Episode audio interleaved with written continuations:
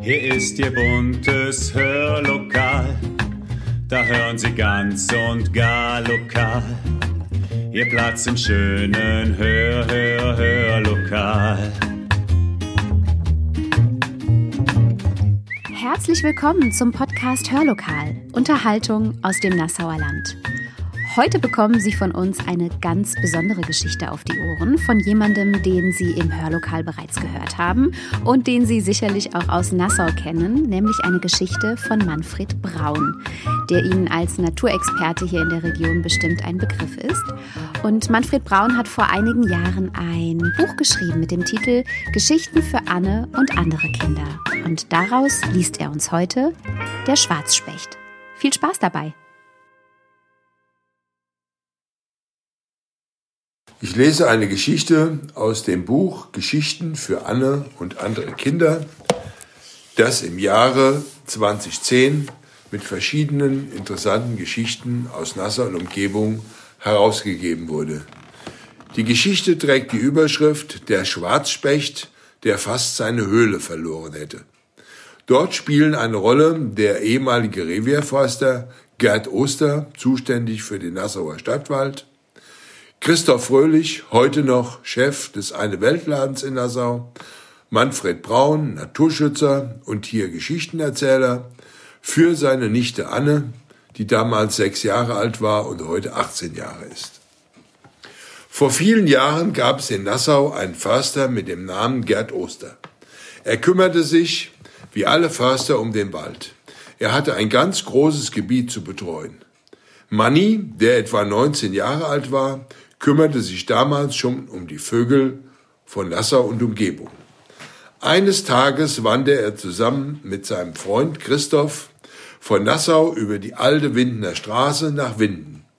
Winden liegt schon im Westerwald und dort gibt es einen ganz, ganz großen Wald. Es ist der Wald am Scherpinger Feld. Dort setzte sich Manni auf eine Bank.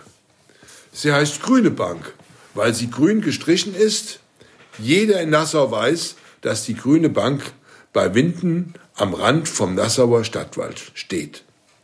Es war Mitte März, früh am Morgen. Die Sonne schien und warf lange Schatten im Buchenwald. Plötzlich hörten Manni und Christoph einen lauten Ruf. Er klang wie Glück, Glück, Glück, Glück, Glück, Glück, Glück. Manni erschrak freudig. Was ist denn das? Ein Schwarzspecht? Der große Specht, der bei uns vorkommt, ganz schwarz und so groß wie eine Rabenkrähe. Hat er da etwa gerufen? Manni und Christoph standen auf, nahmen ihre Ferngläser und gingen in den tiefen Wald, immer dem Ruf entgegen. Bald hörten sie wieder Glück, Glück, Glück, Glück, Glück, Glück, Glück. Sie setzten sich auf einen Baumstamm und verhielten sich ganz ruhig. Schon bald kam der große Specht angeflogen und rief wieder Glück, Glück, Glück, Glück, Glück, Glück, Glück. Manni konnte genau beobachten, wie er an einem dicken Buchenstamm landete. Auf einmal entdeckte Christoph, wie der Vogel anfing zu hacken. Die beiden beobachten, wie der Schwarzspecht eine Höhle zimmerte, ganz hoch oben in einer dicken Rotbuche. Eine ganz große Höhle, für ihn geeignet. Er krabbelte hinein und warf die losgehackten Holzspäne heraus. Manni und Christoph fanden die Späne später alle unter dem Baum liegend.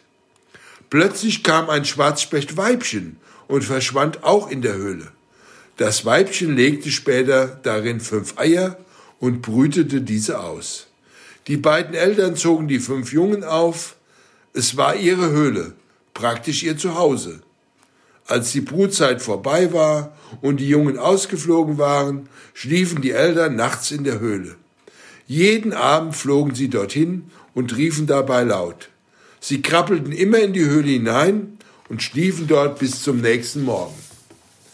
Eines Tages, etwa zwei Jahre nachdem diese Schwarzspechte dort gebrütet hatten, passierte Folgendes. Manni kam wieder an die grüne Bank. Es war Winter und ganz kalt. Es lagen etwa zehn Zentimeter Schnee. Die Sonne schien an diesem Morgen aus Richtung Winden und der Wald sah toll aus. Von weitem hörte Manni plötzlich Motorsägen. Wohl von den Waldarbeitern des Försters. Die Maschinen waren laut. Da erschrak Manni. Oh Gott, hoffentlich sägen die Waldarbeiter nicht den Baum um, wo der Schwarzspecht drin ist, in dem er seine Höhle hat. Manni war ganz aufgeregt, sprang ganz schnell auf und lief durch den hohen Schnee in die Richtung, aus der die Geräusche von dem Motorsägen kamen. Es war genau der Waldbereich, wo der Baum mit, den, mit der Schwarzbechthöhle war. Da waren die Waldarbeiter des Försters Oster beim Fällen von Bäumen. Sie müssen das tun, weil sie Holz aus dem Nassauer Wald zum Verkaufen brauchen. Mandy fand die schnelle Stelle. Hallo, Förster Oster, wie geht es? Schlagt ihr hier Holz ein? Ja, wir machen Buchenholz, ganz dicke Stämme fällen wir. Und dieses Buchenholz verkaufen wir nach Köln. Dort wird es gebraucht. Man macht dort Papier draus und Möbel von den besseren Teilen. Weißt du auch schon, dass hier ein Baum ist, in dem ein Schwarzspecht seine Höhle hat und wo er jede Nacht drin schläft und im Sommer seine Jungen aufzieht? Nein, sagte Förster Oster, das weiß ich nicht. Wo ist er denn? Hoffentlich haben wir den Baum nicht noch schon umgesägt. Manni zeigte Förster Oster den Baum mit der Schwarzspechthöhle. Hier, Förster Oster, da ist der Baum. Oh, das ist aber gut, dass du mir das gesagt hast und mir den Baum gezeigt hast. Ich habe schon ein Bändchen drum gemacht. Alle Bäume mit Bändchen sollen gefällt werden. Oh, oh, oh, oh, dann hätte der Schwarzspecht ja gar kein Haus mehr gehabt, wo er drin leben kann.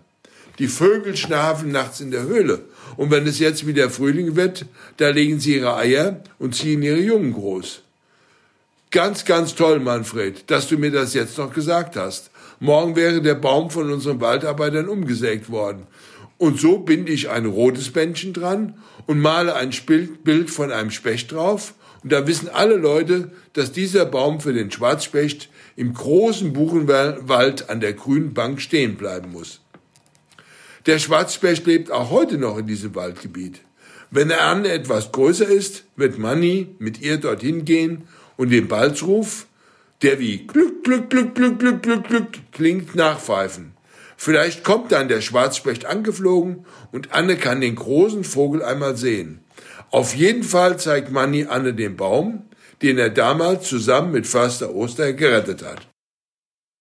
Was für eine wunderbare Geschichte, lieber Manfred Braun. Wir freuen uns sehr, wenn Sie in Zukunft die eine oder andere Erzählung mit im Gepäck haben für uns, denn das Buch, so viel weiß ich, besteht aus vielen, vielen weiteren Geschichten. Das war es für heute vom Hörlokal. Wir hören uns in dieser Woche noch einmal wieder. Dann mit ganz besonderen Geschichten, diesmal gelesen von unserer Projektinitiatorin Andrea Matti. Freuen Sie sich drauf und bis dahin machen Sie es gut und bleiben Sie gesund.